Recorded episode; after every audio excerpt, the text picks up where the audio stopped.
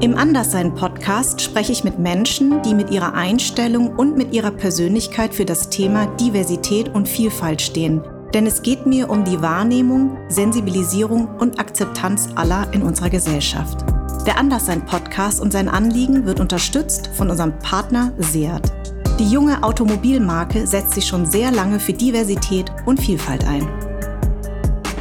Sobald du irgendwie eine Entscheidung triffst, triffst du sie immer entweder zu, der, zu deiner eigenen Zugehörigkeitsgruppe oder zu, der, oder zu den anderen. Mhm. Und das tun Menschen, ich auch, mhm. bewusst und unbewusst. Je mehr Kinder du hast, desto reicher bist du, in Anführungszeichen, so sagt man bei uns, weil die Kinder einfach dafür suggerieren, dass der Reichtum der Familie sowohl mit Menschen, aber auch mit Ressourcen gefüllt wird. Wir sind queer komplett. Wir sind in allen Bereichen vorhanden, so wie ein undurchsichtiges Muster. Mhm. Alle miteinander verbunden wie ein Netz. Durch unseren Können, durch unser Talent, durch unsere Solidarität, unsere Empathie. Ja. Wir würden sagen, Kalaltuke e Bachpochikat. Kalaltuke e Bachpochikat bedeutet, ähm, das Glück tanzt dir auf der Stirn.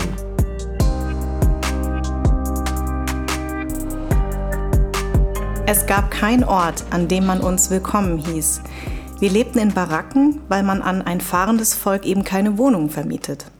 Dabei strebte meine Familie immer nur danach, sesshaft zu werden. Eine Narbe am Kopf, am Kopf ist bis heute geblieben, denn dort traf dich ein Stein, als eure Unterkunft in Darmstadt mit Molotow-Cocktails in Brand gesetzt wurde. Da warst du gerade mal so alt wie mein jüngster Sohn, nämlich vier Jahre alt. Lieber Gianni Jovanovic, herzlich willkommen. Vielen Dank, lieber Minkai. Boah, das hat mich echt äh, ganz schön getroffen. Äh, Darmstadt ist ja auch mein Geburtsort. Mhm. Ähm, du bist in Rüsselsheim geboren mhm. ähm, und deine Herkunft ist? Also meine Selbstbezeichnung, es geht ja auch um Selbstbezeichnung, ist Deutsch-Roma. Mhm. Das heißt, ich bin jetzt in der dritten Generation, sind wir Deutsche. Und meine Kinder, meine Enkelkinder, ich sind hier alle geboren. Und das ist diese frei gewählte politische Selbstbezeichnung. Und wenn mich Menschen fragen, wo ich herkomme, dann sage ich, ich bin Rom.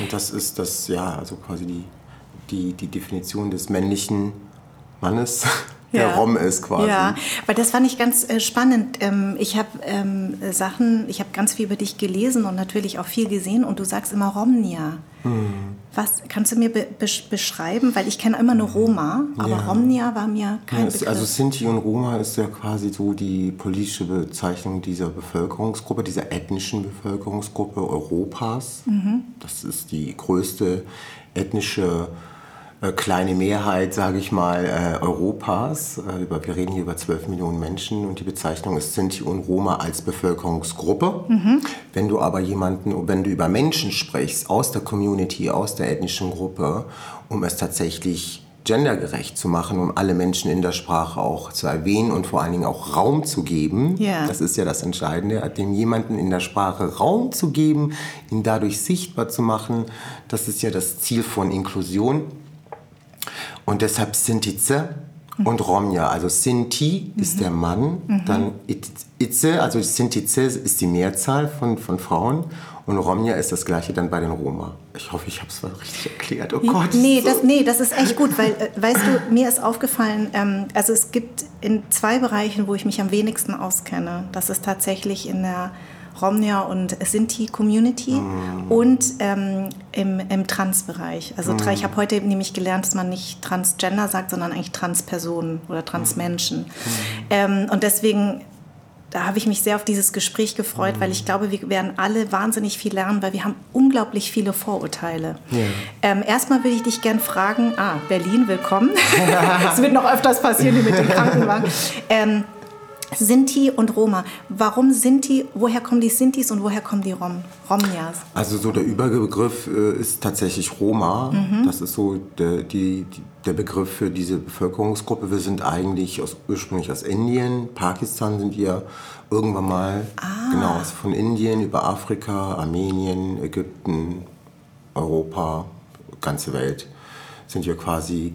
Äh, ja nicht gewandert, sondern wir sind geflohen, weil Sinti und Roma oder Roma an sich in, in allen Epochen, die man sich vorstellt, äh, Verfolgte waren. Mhm. Menschen waren, die zum Teil auch hier in Deutschland im Jahr 1496 bis 1498 galten Roma und Sinti hier in diesem Land als vogelfrei.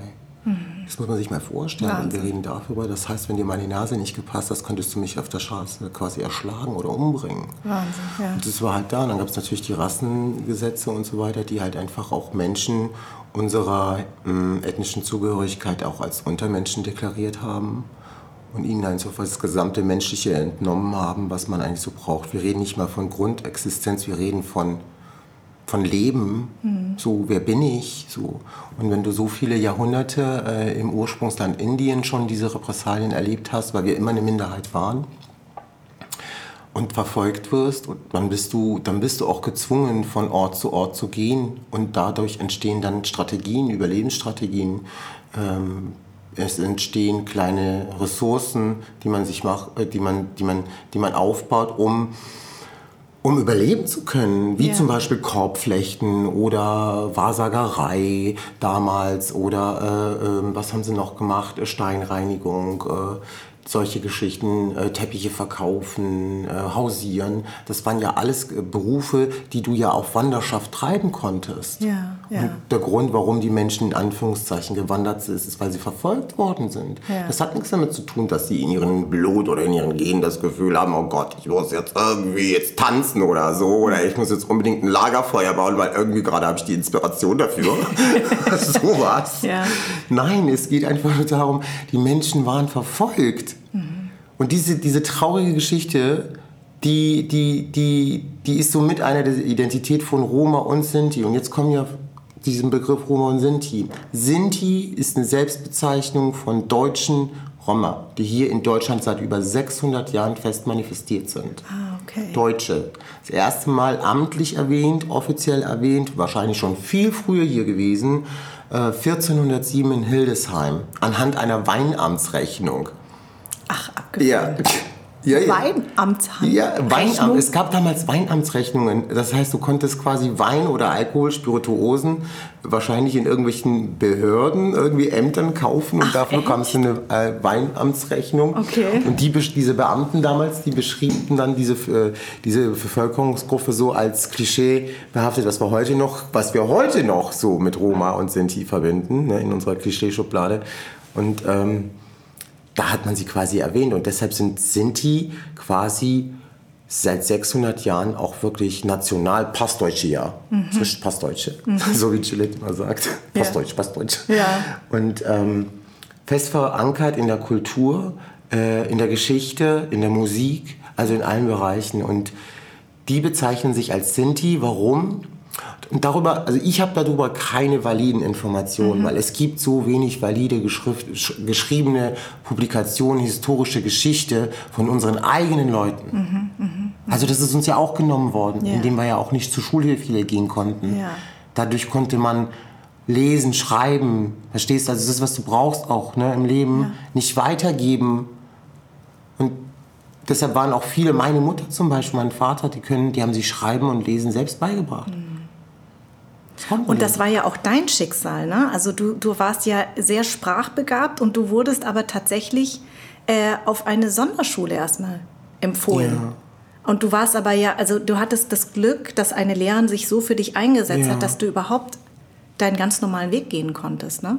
Ja, weil, guck mal, das, das, Ding war, meine Eltern sind hier hingekommen, ich bin, das ist ein bisschen schwierig, ich bin 78 hier geboren in mhm. Rüsselsheim, mhm. dann waren meine Eltern wieder weg für ungefähr ein, zwei Jahre mhm. unterwegs, Italien, Frankreich, Jugoslawien damals. Ich war dann ein Jahr lang mit meiner Oma als kleines Baby in Jugoslawien. Meine Eltern waren äh, in ganz Europa unterwegs, um irgendwie eine Möglichkeit zu finden, dass wir uns niederlassen. Meine Eltern haben es in Italien versucht, in Frankreich versucht, in Spanien haben sie es versucht, in Belgien haben sie es versucht. Äh, in Deutschland haben sie es versucht. Also überall in Europa, wo man sich das vorstellt, haben meine Eltern versucht, äh, äh, einen Platz zu finden, wo sie ein gutes und, und, und, und ein wert, wertvolles Leben für ihre Kinder auch aufbauen können. So. Mhm. Das war der Kampf so für meine Eltern. Und dann ist es halt Deutschland irgendwie geworden. Und wir haben, wir haben,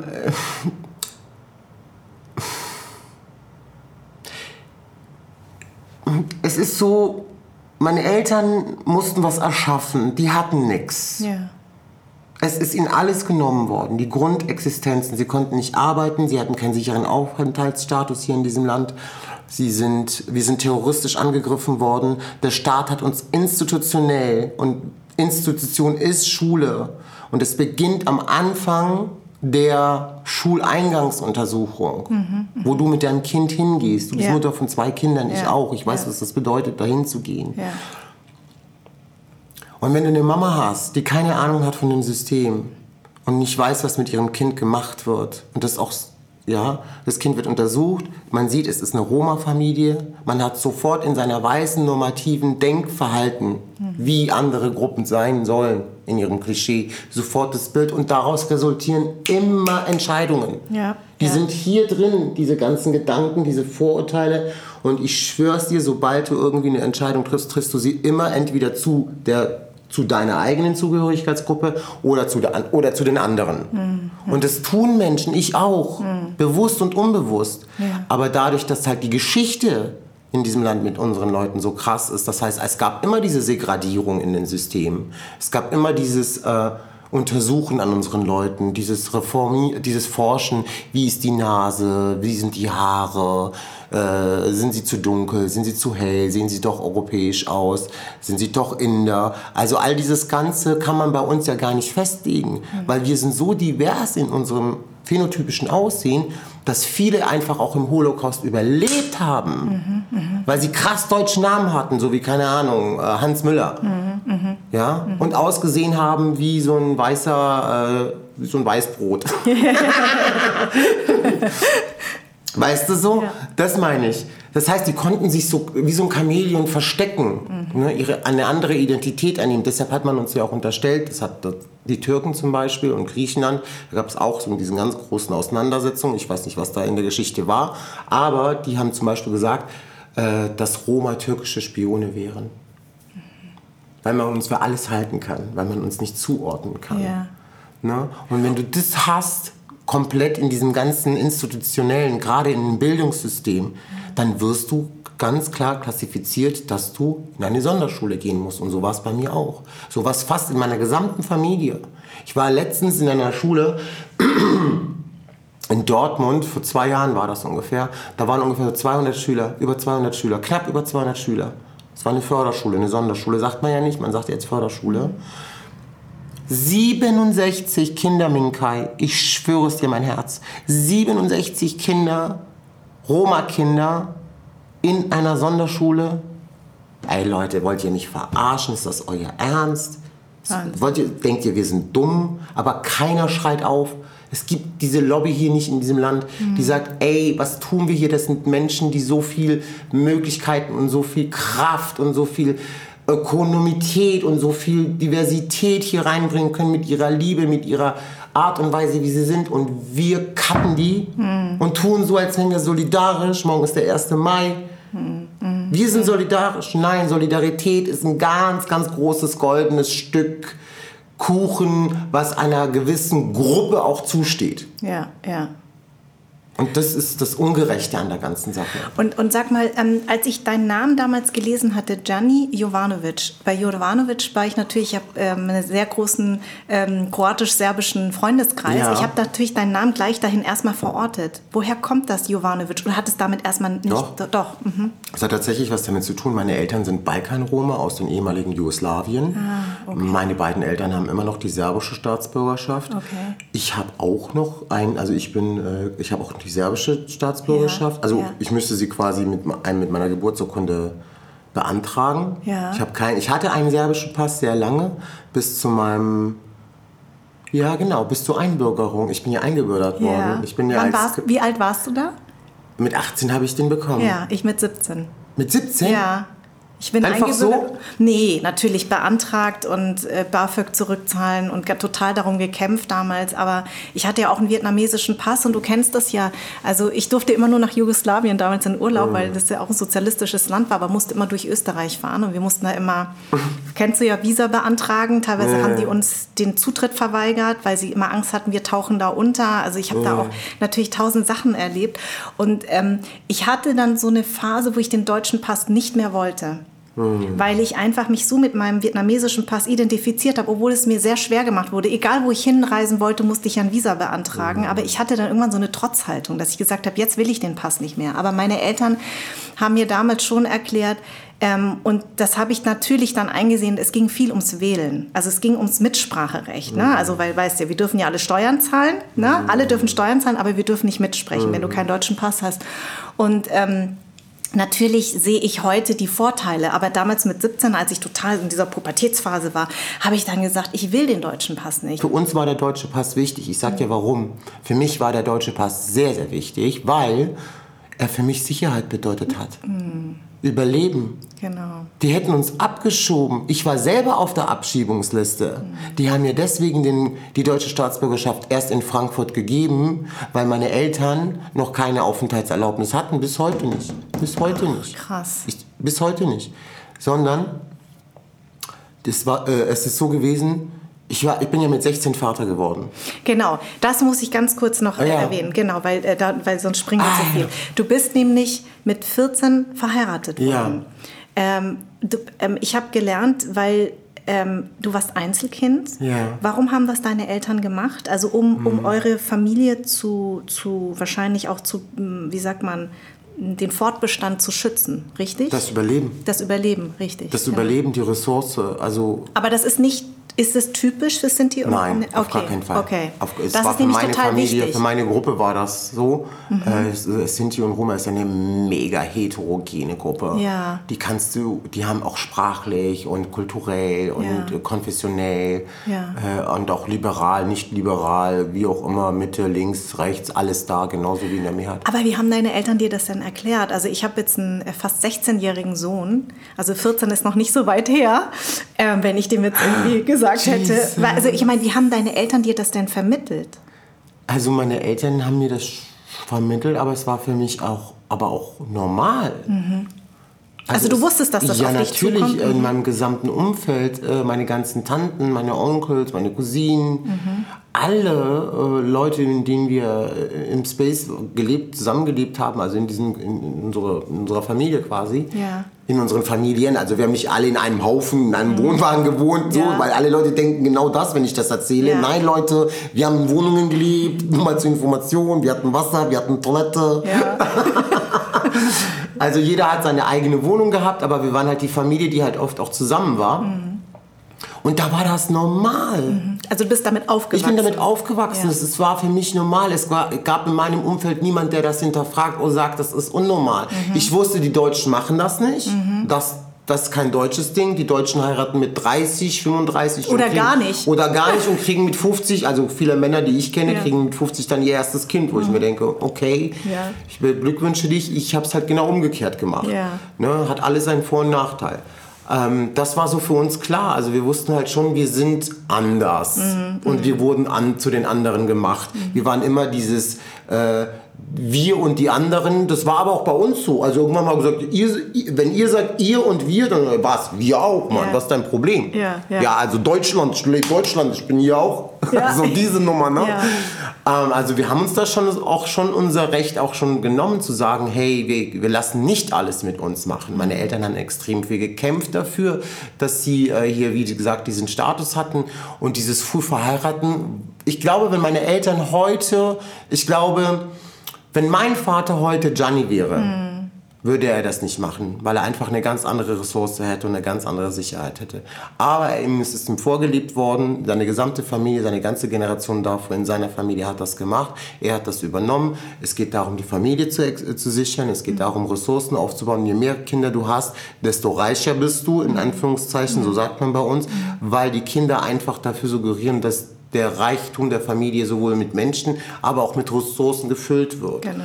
Und das war halt wichtig, weil es gab bei uns keine Rentenkasse. Ja. Ja, so. Ja, genau. Wo denn? Wenn Rentenkasse, nein, haben wir gebraucht für Tanken. Und weißt, Also, du, und weißt du, was ich immer so interessant finde, wenn wir jetzt mal ähm, rein in ein biodeutschen oder weißen Umfeld gucken?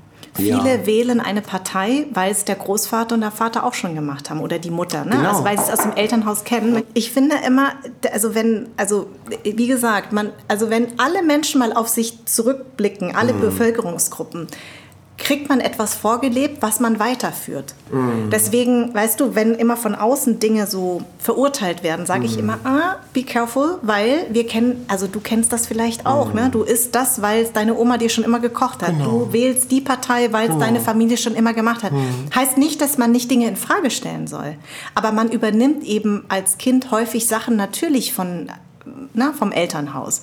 Das heißt, das war natürlich nichts Offizielles, ne? Also mit, mit deiner Heirat, weil Nein, das, nein, das äh, nein, ist ja hier nicht erlaubt. Also dieses 14 Jahre verheiraten, das äh, ist, ich, in Deutschland ist es tatsächlich so, soweit ich weiß, Faktencheck muss man tatsächlich machen. Also ich glaube mit 18 natürlich beide, aber wenn ein Teil 16 ist oder sogar beide Teile 16 sind und beide Eltern auch tatsächlich ihre Unterschrift eingeben, ist das in Deutschland auch möglich, Mhm, offiziell. Ne? Aber es ist natürlich so im westlichen weißen Wertekanon ist es nicht drin, so angeblich, Ja. was völliger Quatsch ist. Ich Ja. gucke gerade so äh, The Crown, da Ja. passiert das die ganze Zeit hier in äh, Großbritannien und in Deutschland war das auch gang und gäbe vor 100, 150 Mhm. Jahren, dass man das gemacht. Und auch heute noch heiraten die Leute in ihren bestimmten Kreisen Genau. untereinander, um untereinander zu bleiben. Genau, Mhm. genau. Aber das heißt, dass du dann mit 16 das erste Mal Papa geworden bist ähm, von einem Sohn und dann hast du noch mal eine wunderbare Tochter. Ich habe euch nämlich letztes Mal in diesem Zweier-Interview gesehen und war schockverliebt in deine. Und man sieht auch, was für ein Verhältnis ihr habt. Entschuldige. Das heißt, ihr habt geheiratet, ähm, ihr hattet diese zwei Kinder und du hast aber mit 18 gespürt, dass du eigentlich Männer liebst. Oh mein Gott, Kai! Oder?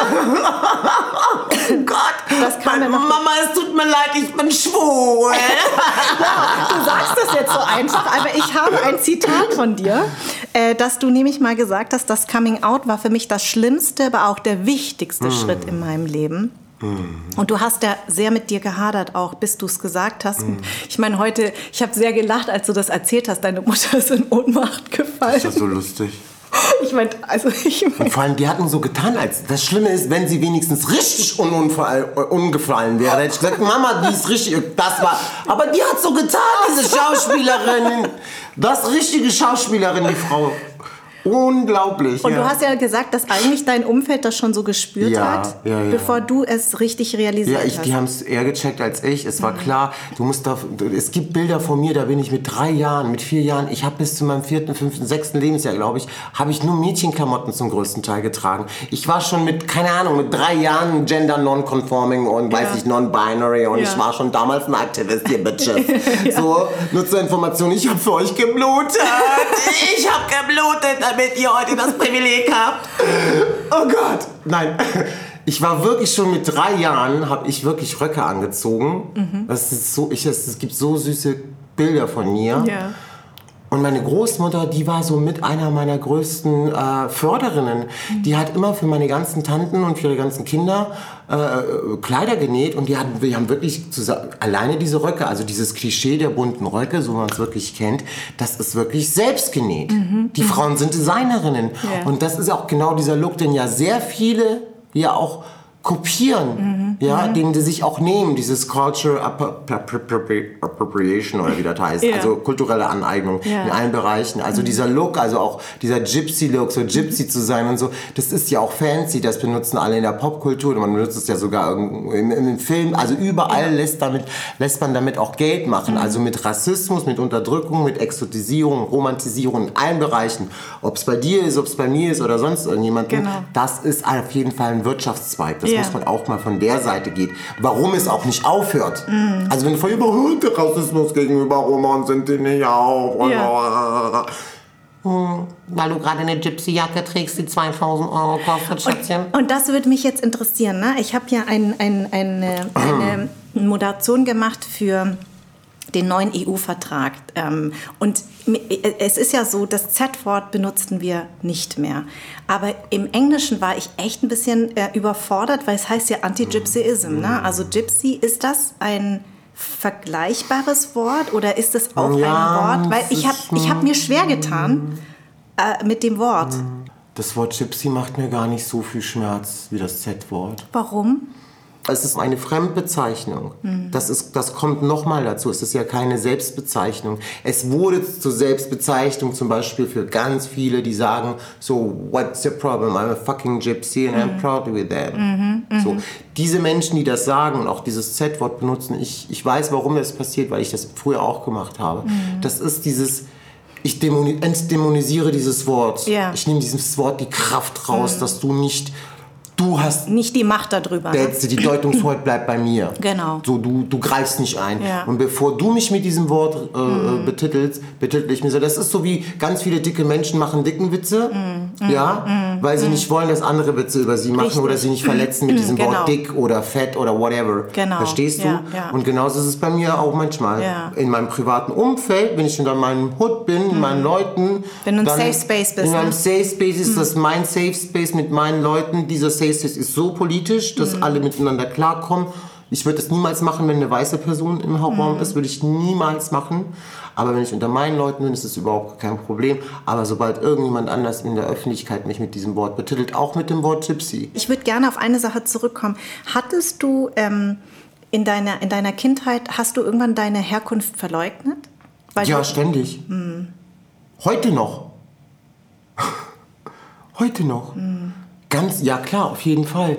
Äh, weil es so mit Vorurteilen behaftet ja, ist. Ja, weil einfach dieses Bild, das, das, ich werde dieses Wort nicht aussprechen, mhm. äh, dieses Bild, dieses rassistische Narrativ, was man uns zugeführt hat, so krass bei den Leuten auch bestätigt wird mhm. in der heutigen Zeit. Du weißt, dass es dieses Bild natürlich auch gibt ähm, von, ne, von bettelnden Frauen und mit Kindern im mhm. Arm.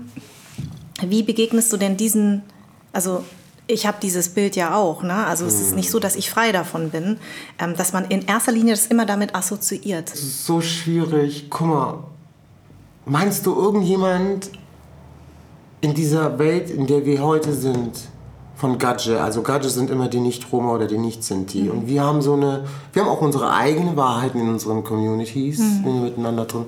Und wir denken uns, meinst du, die machen sich Gedanken darüber, wie wir wirklich sind? Mhm. Es geht um Reparation. Es geht um Reparation. Dieses Mahnmal, wir stehen hier, glaube ich, hier irgendwo im Bundestag in der Nähe. Hm. Dieses Mahnmal, was 2012, nee, 2012 ist es gebaut worden. Hm. Mit viel, viel, viel politischem Kampf, damit da einfach diese Symbolik dasteht und sagt, nie wieder. Ein Ort auch der des Zusammenkunftes, ein Ort des Innehaltens, für viele Leute auch ein Grabmal, mhm. für viele Leute aber auch ein Mahnzeichen, gerade an die Gatsche-Gesellschaft, an die weiße Gesellschaft, das dürft ihr nie wieder tun. Ja. Und jetzt wollen sie es abreißen, weil da eine Straßenbahntrasse reinkommt. Was ist das für eine Symbolik? Was ist das vor allem für eine Appeasement-Politik, die sie machen für Menschen, die äh, rechte Handlanger sind. Hm. Was bedeutet das menschlich und ethisch, gesamtgesellschaftlich, wenn wir sowas machen würden? Dass hm. wir ein, ein Mahnmal, was wir hart erkämpft haben, wo auch ihr euch äh, dazu bekannt habt. Es, es interessiert niemand, es gibt keine Lobby, es gibt keine Lobby. Also was soll ich diesen Leuten sagen, die in den Klischees und in ihren Vorurteilen treffen? Ich kann sagen, Leute, bitte macht das nicht. Hm.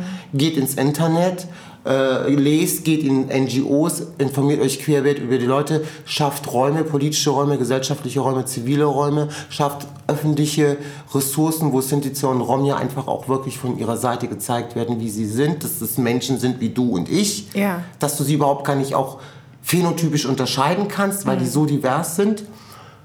Schafft alles dazu, damit diese Menschen einfach ein anderes Bild von sich zeigen können, wollen, dürfen vor allen Dingen, ohne dafür verurteilt zu werden. Mhm. Aber das ist eine Mammutaufgabe in Minkai. Mhm. Es geht nicht darum, dass wir den Knopf umschalten können und sagen, morgen ist, das, morgen ist ein anderer Tag und wir haben kein Rassismusproblem. So geht es allen Leuten hier in diesem Land, nicht nur Roma und Sinti, wirklich. Mhm.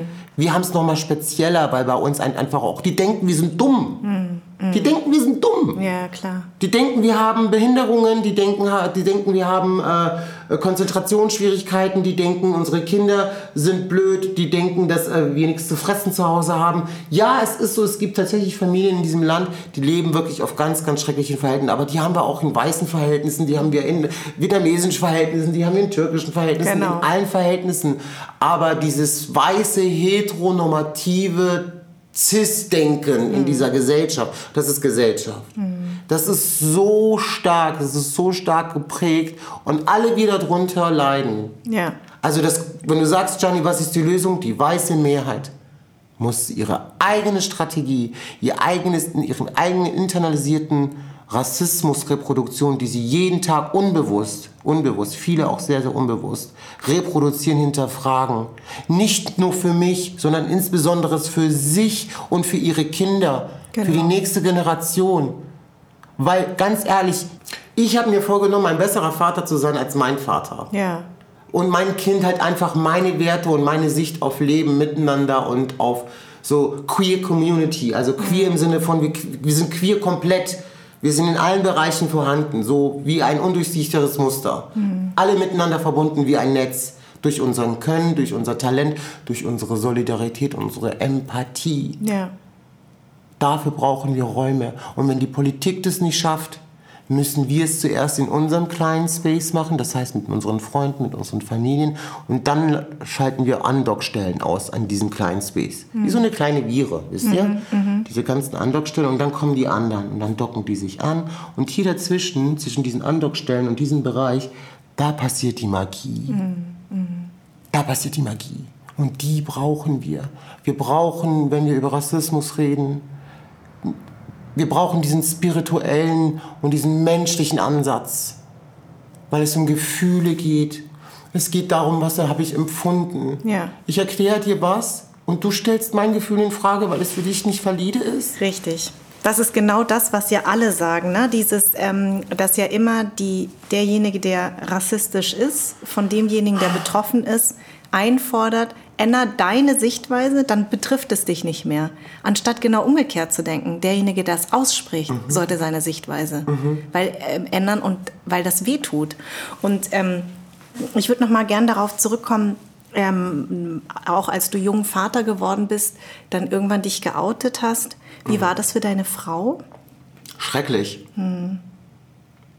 Für sie, sie hat erst mal. Ich, ich, sie dachte, sie hat was falsch gemacht wahrscheinlich, nee, oder? ich, ich habe zuerst gedacht, dass, ich habe mir zuerst gedacht, ey Mädel, ist das so ein Wunder? Ich habe mit drei Jahren Mädchenröcke getragen, so, ja, ja. keine Ahnung, und habe irgendwie mehr nach Parfum gerochen als du in den letzten Jahren. Also jetzt mal im Klischee, ja. im Klischee denken. Und es ist klar gewesen, Gianni ist ein schwuler Mann. Es mhm. siehst du Gianni an, wenn mhm. er redet, wenn er sich bewegt. Er hat einfach seine Art und Weise, wo er visible ist. Mhm. Was, was auch gut ist. Das ist auch gewollt für mich. Ich will, dass man mich auch als schwulen Mann auch, sicht, äh, auch sieht. Ja. Heute umso mehr, weil ich es damals so verstecken musste und selbst da konnte ich es nicht verstecken. Verstehst du? Das ist das mhm. Schlimme. Mhm. Wenn du es verstecken kannst und sagst, oh, ich bin hier der Straight Actor ja. und so, ja. aber guck mal her, kleine Maus und so, ja. dann ist gut. Aber wenn du merkst, mm, du wirst die ganze Zeit in so einem psychischen und körperliches Korsett eingedreht und gerade deine Körpersprache. Ich bin ein totaler Körpersprachenmensch. Ja. Ich finde es bewundernswert, wie still und, und Nee, nee, nee, nee. Ich bin normalerweise auch, so? auch immer auch mit so? Händen und Füßen. Echt? Ja. Oh aber Gott. ich aber ich höre dir ja jetzt viel zu so. und deswegen aber normalerweise ah, ja, stimmt, ich zu viel. Nein, nee, das sollst du ja auch. Du sollst uns ja deine Geschichte erzählen ähm, und äh, das ist ja das Wichtige, aber wenn wenn ich normalerweise Bist du auch rede, so? ja, total. Ich liebe das. Ich liebe das. Das ist keine Ahnung, also ich kenne sehr viele Leute, die so mm, nee, nee, ja, nee, nee, nee, bin also ich gar nicht. Also es war klar, dass ich schwul bin und da war ich so verwundert, dass sie irgendwie so getan hat, als würde sie auf einmal so irgendwie, keine Ahnung, hören, dass es den 31. Februar gebe. Mm, ja. So Mädchen, das war klar, ich bin schwul. Ich habe dir eigentlich nur das bestätigt und das war das Problem. Mm. Ich habe ihnen bestätigt, ihre größte Angst, vor der sie hatten. Mhm die wussten, dass ich schwul bin. Mhm. So doof sind die nicht. Aber die haben gedacht, dadurch, dass der zwei Kinder hat, ja. dadurch, dass der irgendwie so in der Familie drin sind und je mehr wir ihn segradieren aus der Mehrheitsgesellschaft und ihn noch mehr in der Verantwortung, in die Verpflichtung, in die eigene Community, in die eigene Familie äh, reinholen, wird er entschwult mhm. und wird quasi, keine Ahnung, ein anderes Leben leben müssen, weil er quasi es tut wegen der Familie, weil die Familie zu schützen und zu bewähren ist ja auch eine Form von Liebe geben, yeah. ist ja auch so eine Form von die Liebe weiterzugeben in die nächste Familie. Ja, also warum, äh, warum ehren wir Mutter? Warum äh, gucken wir, dass es unseren Eltern gut geht? Warum ist uns immer noch irgendwie eine gewisse Abhängigkeitsform? Weil das für uns auch diese, diese, diese, diese, diese komische Form von Umgang hat auch was mit komischer Form von Liebe zu tun, mhm. die uns so aufgesetzt worden ist, auch von unseren Eltern. Ja, also es Und du wolltest ja auch diesem Bild irgendwann auch entsprechen. Ne? Also ja. Also du hast dir ja auch schwer getan, weil du ja gesagt hast, ich muss meine Familie schützen. Aber irgendwann konntest du dich ja auch nicht mehr dagegen wehren, wer du eigentlich bist. Ja. Und ähm, äh, was, ich, äh, was, was mich interessieren würde, du hast ja auch eine, hm, du bist ja auch Gründer von Queer Roma. Mhm. Ähm, wie, wie wird das in der Roma und sind die Gemeinde überhaupt gesehen, Homosexualität? Also ich könnte jetzt sagen, oh Mann, das ist total easy ja. und, so, und es ist total liberal und es ist genauso wie bei der Mehrheitsgesellschaft. Ja. Und ich würde mich jetzt nicht hier hinstellen und sagen, wir sind echt arme. Ja klar, Leute, jetzt ja. mal. Oder bei der Fisch. Natürlich, wenn du in einer äh, Gruppe lebst, wo Patriarch und äh, Rollenverhältnisse, Rollenbilder von Menschen, wie sie zu sein haben sollen, und wenn das Cis-Geschlecht Frau und das Cis-Geschlecht Mann einfach die dominierende Geschlechter sind und dann auch noch so in den Machtverhältnissen hingestellt, äh, wie sollen die dann mit, mit Schwulen und Homosexualität umgehen? Ja. Genauso, wie man sich das in seinem Albtraum auch zum Teil vielleicht auch vorstellen kann. Ja, ja also ich, wobei ich etwas sagen muss, und das ist mir sehr wichtig, körperliche Gewalt durch meine Homosexualität habe ich noch nie in meiner eigenen Community erlebt. Noch nie hat, mich, hat irgendeiner die Hand gegen mich erhoben, weil ich schwul bin. Beleidigt wurde ich, gemobbt wurde ich und so weiter. Das ja, mhm. aber dass jemand die Hand gegen mich erhebt oder mir körperlich wehtut, weil ich schwul bin, das ist nie passiert. Das ist in der Mehrheitsgesellschaft passiert. Mhm. Das waren weiße Männer, die mich zusammengeschlagen haben. Wahnsinn. Mich. Und das mehrmals, weil ich schwul bin. Und das, und das in Köln, mhm. in der liberalsten Stadt. In der heimlichen schwulen Hauptstadt eigentlich, sagt man ja, ne? Scheiß Quatsch ich weiß nicht, wer es sagt. Ist aber wieder die Frage, wer sagt was über wen. Ne? Ja, ja, klar. Nee, finde ich nicht. Ich habe in Köln in der LGTBI-Community, in der Szene, als junger Mann, heute noch, habe ich echt noch, wirklich noch, wo ich sagen muss, ey Leute, bitte, wir haben was auf der Agenda. Es geht um Diversity, es geht um Rainbow. Es gab immer diese Diskussion, ob dieses, dieses Rainbow-Flagge da um mehrere Farben ergänzt werden soll. Um die schwarze, um die braune, also für Brown People, mhm. äh, also für Brown Skin People, für Black POC People, für non-binäre Menschen, für Trans-Menschen, für asexuelle Menschen. Also für die Menschen, die alle unter den heterosexuellen weißen Mann irgendwie Scheiße fressen müssen in mhm. diesem Land. Mhm. Ja? Da wollten, haben die Leute überlegt, gab es Künstler, die gesagt haben, internationale Künstler, die die Idee hatten, einfach die Rainbow-Flagge neu zu machen. Und ich fand das eine mega geile Sache, weil ja. es mehr Sichtbarkeit schafft für die, für die einzelnen Gruppen hier ach nein, wir sind divers und so brauchen wir alles nicht. Und Rassismus ist ja nicht so eigentlich das Thema von LGTBI, weil Rassismus ist das und wir sind diverse. Und ich so, oh Gott, ich habe nichts verstanden. Ja. Ihr wollt nichts verstehen. Ja. So. Nee, nee, also die, die, wirklich die Gewalt, körperliche Gewalt kam schon eher aus der Mehrheitsgesellschaft. Aber ich habe schon in meiner Community schon sehr viel Mobbing, so psychisches erlebt. Und ähm, das hat mir schon zugesagt. Aber es gab immer es war, also, aber das, das meiste Mobbing war immer nett verpackt. Kennst du das? Ja, ich kenne das. So, oh mein Schwulchen, komm her. Mhm, mh. So, und ich so, oh, und ich habe mich gefreut noch so, oh Gott, der nimmt mich so und er kann ja voll mit mir und cool, ich will doch nicht so ein Stück, ich bin nicht so scheiße, wie ich denke, ich denke so. nicht so ein Elend, oh, hat mich Schwülchen genannt, komm, ich gehe jetzt zu ihm. So, ja. Wirkt total krank. Ja, klar, aber. Da, ja, aber das ist, hat ja auch was mit, also wir, wir haben uns ja so entwickelt und das hat ja auch was mit Erfahrung zu tun. Also ich habe ja früher auch, sage ich mal, positive Diskriminierung häufig immer nicht als Diskriminierung empfunden. Wenn man jung ist, dann kann man einfach mit Begrifflichkeit nichts anfangen und heute sehe ich das anders und traue mich natürlich auch, auch durch diesen Podcast im Übrigen, weil ich so ähm, bestärkt worden bin von unserer Community, dass ich eben sage, nee, das ist nicht in Ordnung und das möchte ich eben nicht mehr. Aber ich habe das lang nicht gewusst, dass man das überhaupt darf, weil wir immer dazu erzogen worden sind, halt bitte deine Klappe.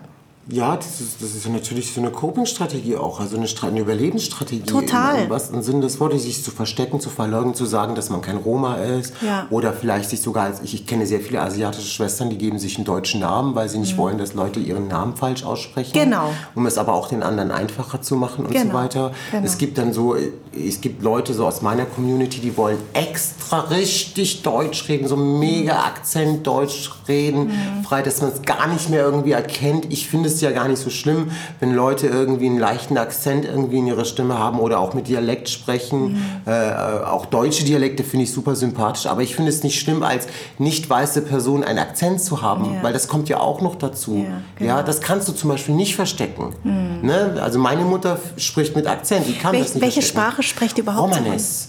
Das ist eine eigene Sprache. Romanes ist die Sprache, die äh, aus ist eine indogermanische Sprache, also indoarische Sprache. Ja, ja.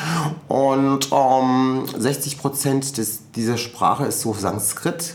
Das ist ja echt abgefahren. Und alles andere ist so Wörter aus der Mehrheitsgesellschaft.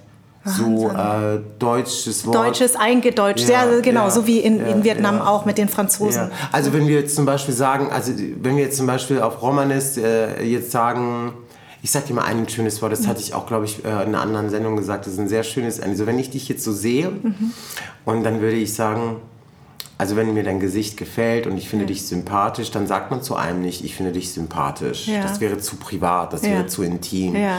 Sondern wir würden sagen, Kalaltuke e bach pochikat. Kalaltuke e bach pochikat bedeutet, ähm, das Glück tanzt dir auf der Stirn. Oh, wie süß, oh, wie schön. Das Und Glück wenn wir kannst du jemanden unter- süß Ah. finden, dann sagen wir, Hafgide Bucke. Das heißt, ich esse deine Leber. Nein. Also es ist eine sehr bildliche Sprache, so wie die asiatische Ja, Sprachen voll, überhaupt im voll, Übrigen. Also voll. wir sagen ja nie was direkt, sondern immer indirekt. Ja, immer ja, so metaph metaphorisch. Ja, man will auch so ein bisschen Sexualität eigen, man will irgendwie was Sexuelles ver. Also das, ich glaube, das ist so Sexualität ist bei uns so ganz tabuisiert auf der einen Seite, Mhm. aber auf der anderen Seite ist Sexualität in der Necksprache, also wenn man jemanden neckt Ja, und so und wenn man Spaß macht, ist die ganz stark vertreten und Sexualität hat auch immer was mit Essen zu tun. So wie wir zum Beispiel Das ist witzig. ich sag's dir jetzt ganz Ja. ehrlich. Wenn, wenn wir jetzt unsere Kinder kitzeln, Babys Ja. sind und so, Ja. und dann kitzeln wir und dann sagen die, oh, Chapgirokar, Chapgiriminch, Chapgirokar, Chapgirichucha. Ja. So, und das heißt jetzt auch übersetzt, oh, ich esse deinen Penis, oh, ich esse deine Vagina, oh, ich esse deine kleinen Mäppchen. Und dann macht man das dann so. Und das ist total gestört. Es hat nichts Sexuelles, es ist nichts Sexuelles, es hat überhaupt nichts damit zu tun. Das ist aber nur so dieser Ausdruck dafür, dass man das Kind liebt. Also das ist schon ziemlich krass. Und äh, sprechen deine Kinder auch? Ja, Ah, sogar meine toll. Enkel.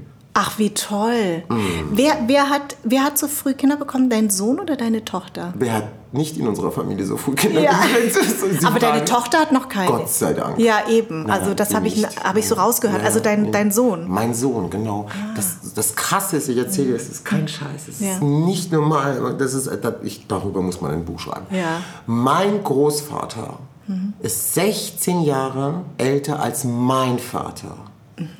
Mein Vater ist 16 Jahre älter als ich. Ja. Mein Sohn ist 16, Jahre, jünger als, ich.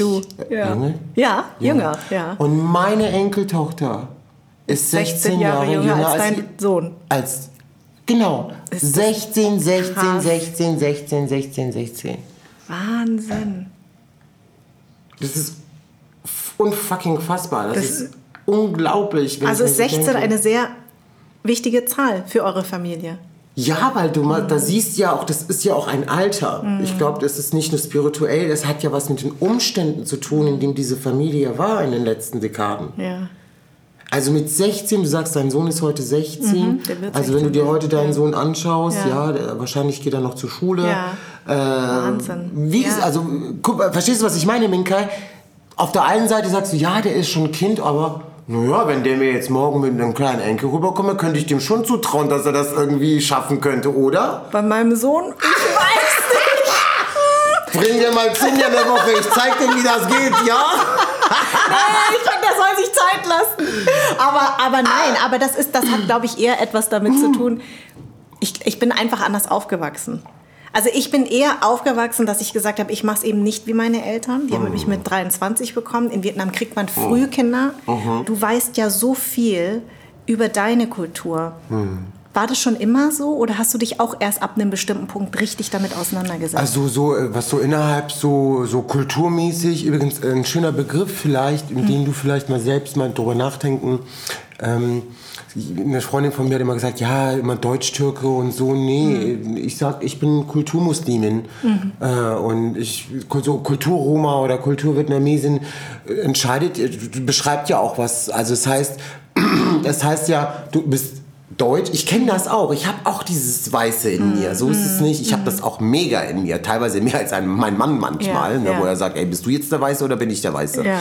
Ähm, ich kenne das. Das ist auch wirklich unbedingt auch wirklich dieses ich will dazugehören, ich will nicht exkludiert werden durch mein Verhalten oder die Art und Weise, wie ich hier sozialisiert bin. Mhm. Ich will auch, also bei mir war es immer so, ich will euch klar machen, Leute, ich bin nicht anders. Mhm. Nochmal, ich bin nicht anders, ich will Zugehörigkeit. Mhm. Das, hat das, das ist so meine, mein Gedanke immer dabei. Mhm. Und ähm, man kann sich vielleicht auch immer so Kultur als Kultur, Kultur Deutscher, Kultur Vietnamesin, Kultur Roma auch vielleicht mal definieren, aber dann auch wieder in den Rahmen, wo es auch geklappt, wenn du mit dem Wort jetzt in eine Zeitung reingehst.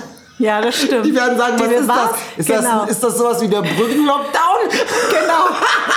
Aber weißt du was, warum ich Deutsch-Vietnamesin sage? Gar nicht mal, weil ich sage, ich will dazugehören, sondern eigentlich geht es mir um die Education auf der anderen Seite. Weil die Leute haben immer zu mir gesagt, du bist Vietnamesin. Und ich habe immer gesagt, aber ich bin keine Vietnamesin. Ich bin auch Vietnamesin. Das ist was ganz anderes. Ja?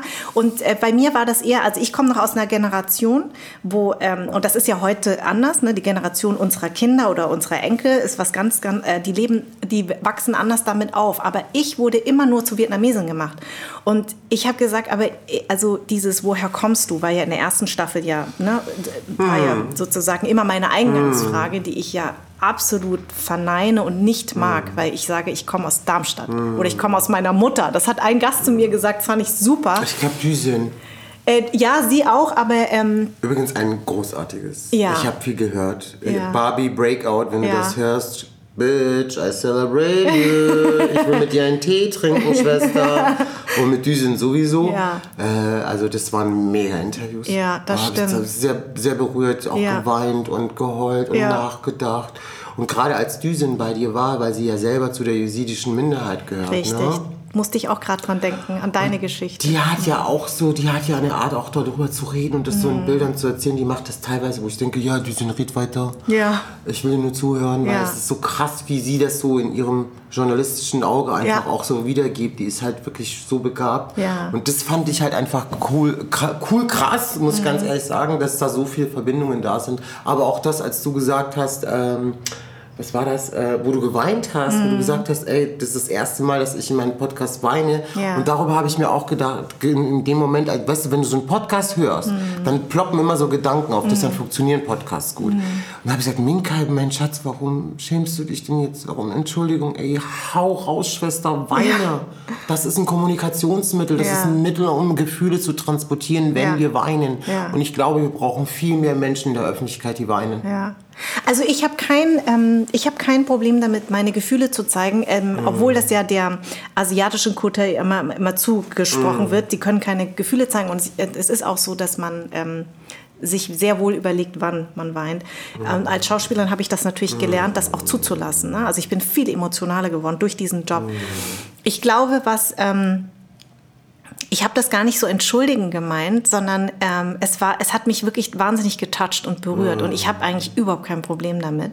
Ich glaube nur, in dem Moment war das einfach so, ähm, ich habe mich schon die ganze Zeit so zusammengerissen, ne? weil schon, ja. ich war schon sehr emotional. Gemerkt. Genau. Man hat das voll gemerkt. Genau. Ja. Und es ist so, ich bin natürlich trotzdem auch Gastgeberin. Mm. Und ähm, wenn ich jetzt aber die ganze Zeit weinen würde, dann finde ich, geht es zu sehr an, auf mich. Und, ja, ja, und ich möchte ja, euch die Bühne geben. Und deswegen glaube ich, habe ich das nur gesagt, weil äh, mich Düsen Ach, wahnsinnig äh, berührt oh, hat. Taktvoll. Ja, oh, ja aber das ist. Ja. Oh. Nein, aber das ist ja meine, weißt du, das ist ja auch etwas, was, was mm, manchmal, wenn ich mir so andere Kollegen angucke, was mir nicht gefällt. Es ist mhm. ja immer so, es geht ja nicht um mich. Mhm. Weißt du, ich bin Gastgeberin und, und biete euch eine mhm. Projektionsfläche und bin vielleicht auch manchmal die Stimme des Zuhörers. Mhm. Aber ich darf auf keinen Fall, geht es hier nur um mich. Und das, finde ich, ist der ganz klare Unterschied bei Gesprächen oder die Nuance, die es macht. Wenn ich jetzt die ganze Zeit bei deinen Geschichten weinen würde, dann, dann würdest du damit beschäftigt sein, mich zu trösten. Verstehst du, was ich meine? Und das heißt aber nicht, dass ich nicht berührt bin, aber ich finde, es ist nicht, es ist nicht richtig. Es, Bei mir ist es ganz krass. Ne? Ich hab, ich verstehe, was du meinst. Ja. Ich weiß genau, was du meinst. Ja. Du bist halt einfach auch eine professionelle. Also, ich bin eine Professionelle. Du darfst das sagen. Wenn du ein weißer deutscher Mann wärst, würde ich sagen, was meinst du damit? It's my fucking privilege, ihr Nutten. Das ist mein Privileg. Ich bin eine. Professionelle. Das merke ich mir. Ja, ich bin eine Professionelle. Nein, ja. Ernst. Ist Ja. So, ähm, ja, also ich finde, ich gehöre so zu den Leuten, ich heul so viel. Ja. Ich habe schon irgendwann mal die Sorge gehabt, dass ich die Heulsuse der Nation bin, weil ich wirklich in jedem dritten oder in jedem vierten Interview irgendwie geheult habe oder irgendwie andere zum Heulen gebracht. Ey, weißt du, wie viele Journalistinnen vor mir gesessen haben und geheult haben? Ey, es war unglaublich. Das sind, ich finde, ich finde, es ist wichtig, auch vielleicht gerade in dieser Berichterstattung, wenn wir über so schwierige Themen reden, auch wirklich auch den Schmerz zuzulassen. Auf jeden Und wenn Fall. diese jungen Menschen, ich sitze teilweise vor jungen JournalistInnen, weißt du, die sind 20, 25 Jahre alt, ja, und, äh, und stellen mir dann Fragen, manchmal auch in ihrer Unbedarftheit, obwohl sie gar nicht wollen. Und die recherchieren. Ich hatte letztens einen mit einem sehr, sehr jungen, lieben jungen Mann, der hat, äh, die Redakteurin, die mich interviewt hat, das Interview ging echt daneben. Sie war selber eine People of Color und ich wusste es auch nicht. Wenn ich es gewusst hätte, wäre ich wahrscheinlich vielleicht noch mal so ein bisschen anders, milderer gewesen. So, weil dann hätte ich gedacht, okay, sie ist noch nicht so weit, sie ist noch nicht politisiert genug. Ja. Ist vielleicht das erste Thema. Irgendwie haben sie sie da reingeschrieben, weil sie die einzige schwarze äh, äh, Lightskin-Frau war, die irgendwie mit Rassismus jetzt konfrontiert werden soll. Ist auch immer dieser Vorurteil. Ne? Richtig. Nur weil wir irgendwie so aussehen, müssten wir dir gleich eine ganze Geschichte über Rassismus erzählen. Ich bin? Rassismusexperten, Ja, sag ja, ich immer. total. Ne? Wir sind totale Rassismus. Doch auch, muss, oder? Ja, Bist du das das? ständig. Und ich sage immer, ich bin übrigens kein Rassismusexperte, genauso wie ich kein Mhm. Vietnam-Experte bin. Also da, das mal zum Thema Rassismusexperte. Das heißt ja nicht, also A, sind wir keine Rassismusexperten, B, sind die Geschichten wirklich sehr individuell. okay, da, da, das ist ein anderer Podcast, den ich mache. Dann lade ich dich ein. ja. Oh mein Gott. Aber, aber wichtig ist eben, keiner von uns ist frei davon. Deswegen finde ich das auch immer so interessant, wenn du ja mit weißen Deutschen oder Biodeutschen darüber diskutierst, dass die erste, die erste Sache immer kommt, ja, aber ich bin, aber ich bin übrigens kein Rassist. Und ich denke mir, Baby, jeder von uns ist leider ein kleiner Rassist. Man muss, ein, also es ist doch nicht, wir sind doch nicht alle frei davon. Wir haben Vorurteile, wir, wir reproduzieren Dinge, die nicht okay sind. Weißt du, also, und du hast, das würde ich gerne noch sagen, du hast ein ganz tolles Zitat. Ein Wort kann eine ganze Lebensrealität verändern. Durch Sprache verletzen wir jeden Tag Menschen. Es ist wichtig, dass wir, dass wir darüber nachdenken, was wir mit Sprache machen. Das fand ich einen ganz tollen Satz von dir. Ja, und das ist ganz wichtig, weil die Sprache, Sprache ist halt, wir glauben immer, das ist selbstverständlich, Sprache zu können. Nee, selbstver- selbstverständlich, selbstverständlich frei Sprache nutzen zu können, um alles sagen zu können, was du denkst und fühlst, das ist ein mega Privileg Ja. in dieser Welt. Ja. Das heißt, ähm, wir haben Waff, wir haben, wir können, wir können Sprache als Waffe einsetzen. Wir können Sprache als Friedenstaube einsetzen. Wir können Sprache nutzen, um zu singen. Wir nutzen Sprache, um zu existieren. Wenn wir Sprache nicht hätten, dann würden wir heute nicht in diesem Raum sitzen. Weil durch Sprache ist alles entstanden, durch Kommunikation, Richtig. durch das Denken, Bevor was das ich denke und kam. befühle, genau, Genau. äh, transportieren wir mit den Lauten, die wir geben. Und es ist nichts weiteres als Energieaustauschsprache. Und weißt du, was ich so witzig finde, weil du, ähm, du bist ja, äh, du, sag, du hast ja auch in einem Interview gesagt, du hast äh, Göttinnen, die du verehrst, Ja. ne? Also die Frau sowieso. Genau. Ah, Und was ich aber interessant finde, ich habe heute bei meiner sehr geschätzten Kollegin Ruth Moschner, die Mhm. hat ein Zitat gepostet von einem Mann, der sich darüber aufregt und hat gesagt, sie soll das Gendern mal lassen, weil das wäre so anstrengend. Mhm. Und dann habe ich drunter geschrieben, ähm, sprach der Mann und wünscht sich die alte Zeit zurück. Und Mhm. dann hat da wirklich, dann haben da Männer drunter geschrieben, irgendwie, also wirklich, du, also dass die Leute sich so mit Veränderung schwer tun. Sprache verändert sich, Welche Leute. Gruppe in unserer Gesellschaft stellt sich mit Veränderungen so schwer? Das ist die Frage. Das stimmt. Sister, you know? Was würdest du sagen? Also ich würde schon sagen. Cis-weiße Männer. mm, Der alte weiße Cis-Mann. Ich habe übrigens mal mit einem alten weißen Cis-Mann geschlafen. Das war großartig. Und dann willst du mir jetzt sagen, deswegen verzeihst du das den alten Cis-Männern? Nicht allen, wenn sie gut im Bett sind, ja. Nein, im Ernst. Ich meine es wirklich so, äh, es ist tatsächlich die Frage von Machtverhältnis. Wer hat die Deutungshoheit in welchem Raum über welches Thema? Es geht um Privilegien, und es geht auch den Anspruch auf Privilegien. Mhm. Wer hat den Anspruch auf Privilegien in diesem Land? Und wenn wir uns wirklich das mal anschauen in unserer Gesellschaft, wir haben doch gelernt, den weißen alten Mann Cis zu, den alten weißen Cis-Mann ja. zuzuhören, den alten weißen Cis-Mann zu glauben in allen Epochen dieser Welt. Mhm. Hier im Bundestag, hier 200 Meter weiter, da sitzen sie doch alle. Ja. Und wir hören ihnen zu, ob sie uns Märchen erzählen, ob sie uns was vorsingen, ob sie uns irgendwie Rassismus im Fernsehen erklären, uns unterhalten mhm. oder Bücher schreiben. Die, die an diesen Positionen sitzen, sind die weißen alten Cis-Männer immer noch. Mhm. Und sie sind konformer mit anderen Gruppen von, die vielleicht hegemonialer sind, die vielleicht auch etwas konservativ, nationalistischer sind oder auch tatsächlich rassistisch sind. Ja. Und das siehst du, da sind Männer, prozentual sind es tatsächlich eher Männer als Frauen, sage ich mal. Und das zeigt es ja in allen Positionen. Und wir denken, dass diese Leute die Mehrheit in diesem Land ist. Nein, seid ihr nicht. Erstmal seid ihr nicht. Ihr seid nicht die Mehrheit auf der Welt und auch nicht in Deutschland. Es gibt mehr Frauen in Deutschland als Männer. Das ist schon mal das allererste.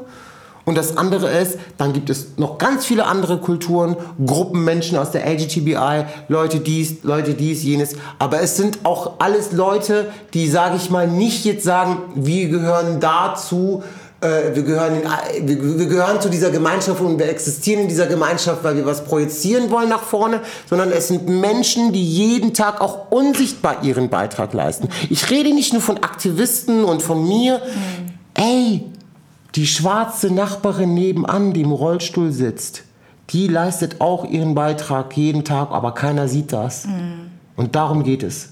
Darum geht es, wenn wir über Inklusion, Inklusion, Inklusion und Integration, was ist Integration, ganz ehrlich, guck mal, Alter, ja, kauf dir einen Döner. Was, Integration, Integration, was ist das? Das Instagram neues, ist das ein Tool von Instagram? Integration? Es geht um Folgendes. Meine Eltern haben die Sprache gelernt, und meine Eltern halten sich an dieses Grundgesetz in diesem Land. Das ist Integration. Alles andere ist Assimilierung. Es geht um Inklusion. Es geht darum, die Ressourcen des jeden einzelnen Person so zu nutzen und so zu bewahren und auch so wertzuschätzen und sie da einzusetzen, wo wir alle und auch die Person den größtmöglichen Mehrwert für sich, aber auch für die Gesellschaft haben. Das ist Inklusion, das Respektieren deiner Lebensrealität. Ich weiß nicht, was es bedeutet, Minkai Fanti zu sein, wenn du jetzt gleich hier dieses Hotelzimmer verlässt und rausgehst. Ja? Und, die, und niemand weiß, dass du Minkai Panti bist, sondern sich denken, ach, das ist eine Asiatin, die spucken wir jetzt mal an. Mhm, mh. Ja, oder mit mir zum Beispiel, wenn ja. ich irgendwie mit zwei äh, schwarzen Leuten irgendwie auf der Straße drum bin und ich Angst habe, wenn die Polizei an mir vorbeiläuft. Das können andere Menschen, die ähm, eben nicht unsere Lebensrealität haben, nicht nachvollziehen. Also ich, also das ist ja das, was ja meine Gäste alle erzählen. Ne? Und bei uns ist ja auch das Anderssein offensichtlich. Es gibt ja ein Anderssein, was nicht offensichtlich ist. Und es gibt ein Anderssein, was aber offensichtlich ist. Wie gehen deine weißen Freunde damit um, wenn du erzählst, mir ist gerade das passiert? Die sind wahnsinnig betroffen. Ähm, häufig ist es so, meine Münchner Freunde, mm. also meine beste Freundin, die wirklich jede Folge hört, ich grüße sie, meine alle, meine Seelenfreundin Caro, die ist total entsetzt ganz häufig entsetzt, weil sie nicht sagt, sie hätte das niemals gedacht. Also zum Beispiel, was für sie ein Aha-Erlebnis war, war ähm, ähm, zu erfahren, dass Kinder nicht empfohlen werden aufs Gymnasium. Dass das eine, eine strukturelle ja. eine Problematik ist. Sehr schlimm, ja. Das kriegen die, das, das wusste sie nicht. Mhm. Und ähm, es ist auf jeden Fall so, dass meine Freunde sehr unterschiedlich damit umgehen. Die meisten mhm. sind entsetzt und schämen sich. Ich wüsste einfach, und dafür sind sie auch meine Freunde, seitdem ich 12, 13 bin, mhm. ich wüsste einfach, die würden sich alle dazwischen werfen. Und, das, mhm. und ich glaube, dieses als weiße Person einer anderen weißen Person mhm. einzugreifen und zu sagen, und nicht, dass du das immer erledigen musst. Mhm. Normalerweise muss ich das ja immer erledigen. Das würde mir schon helfen. Das hat ja immer was mit, mhm. ähm, ich stehe zu dir. Ich finde, es ist ganz wichtig, dass Menschen auch vielleicht so mit Leuten äh, zusammen Freundschaften haben, das meine ich wirklich ernst, die vielleicht an Mehrfachdiskriminierung in ihrem Lebens, äh, Leben leiden, dass die auch wissen, dass auch Freundschaft auch immer so ehrlich gemeinte Freundschaft auch immer Allyship ist. Mhm. Und dieses Allyship das ist auch ein Zustand, der nicht hält, sondern auch ständig wachsen muss mit, mit dem anderen. Genau. Und weißt du, weil du das auch nochmal sagst, deswegen kann ich das für meine Freunde, äh, für meine weißen Freunde schon mm. sagen. Ähm, ich war immer unbequem. Mm. Und ich glaube, Freundschaft muss auch unbequem sein, Absolut. damit sie auch wissen, weil ich weiß noch, diese Frage, woher kommst du, habe ich schon sehr, sehr früh in meinem Freundeskreis diskutiert. Und die haben sich alle angegriffen gefühlt. Alle. Mm. Aber ich weiß heute, dass sie mir bis heute sagen, sie fragen diese, sie stellen diese Frage nicht mehr. Mhm. Weil sie verstanden haben, worum es mir geht. Mhm. Und ich glaube, das ist das, was ich ja auch versuche, mit meinem Podcast zu erreichen. Wenn einfach nur Leute drüber nachdenken und nur verstehen, was wir hier erzählen oder was du uns erzählst, mhm. dann habe ich schon ganz viel erreicht, weil nur ja. dann kann sich das Mindset irgendwann drehen dass man eben nicht mehr drauf pocht und sagt, ich sage das Z-Wort, ich sage das N-Wort, ich, ich, ich, ich stelle dumme Fragen, ich sage äh, hier ähm, Fidschi, werden ja äh, Vietnamesen häufig im Osten genannt. Mhm. Ich sage das eben nicht mehr. Und es ist nicht okay, Japse zu sagen, es ist nicht Itaka und all diese ganzen schlimmen Wörter. Vielen, vielen Dank, dass du so viel uns erzählt hast, dass du, dass du so viel geteilt hast. Ich weiß auch, was es immer wieder bedeutet, sich so zu öffnen und Dinge auch zu sagen. Und ich hoffe, dass die Zuhörer genauso viel gelernt haben wie ich. Weißt du, warum ich das mache, Minkai? Und das wirklich sozusagen, für mich ist es zum Teil auch dieses, darüber zu reden, bedeutet auch, sich auch davon zu befreien. Es ist auch eine Versteh Überlebensstrategie und ich gebe es offen und ehrlich zu, mir ist es wichtig, darüber zu reden, weil wenn die Menschen, wenn wir mehr unseren Schmerz miteinander teilen und die Brücken da suchen, dann können wir viel mehr wirklich im Kleinen, aber auch im Großen erreichen. Tolles Schlusswort. Danke mhm. dir. Anderssein ist eine Produktion von Farn und Pracht Company. Idee und Konzept von Minkai Fanti, Redaktion Anja Prinz und ich. Das On-Air-Design ist von Tro, Musik Perry von den Beethovens, Ton und Schnitt Philipp Zimmermann und Anja Prinz. Und mein Dank geht an Seat, die Amano Group und an alle, die diesen Podcast unterstützen.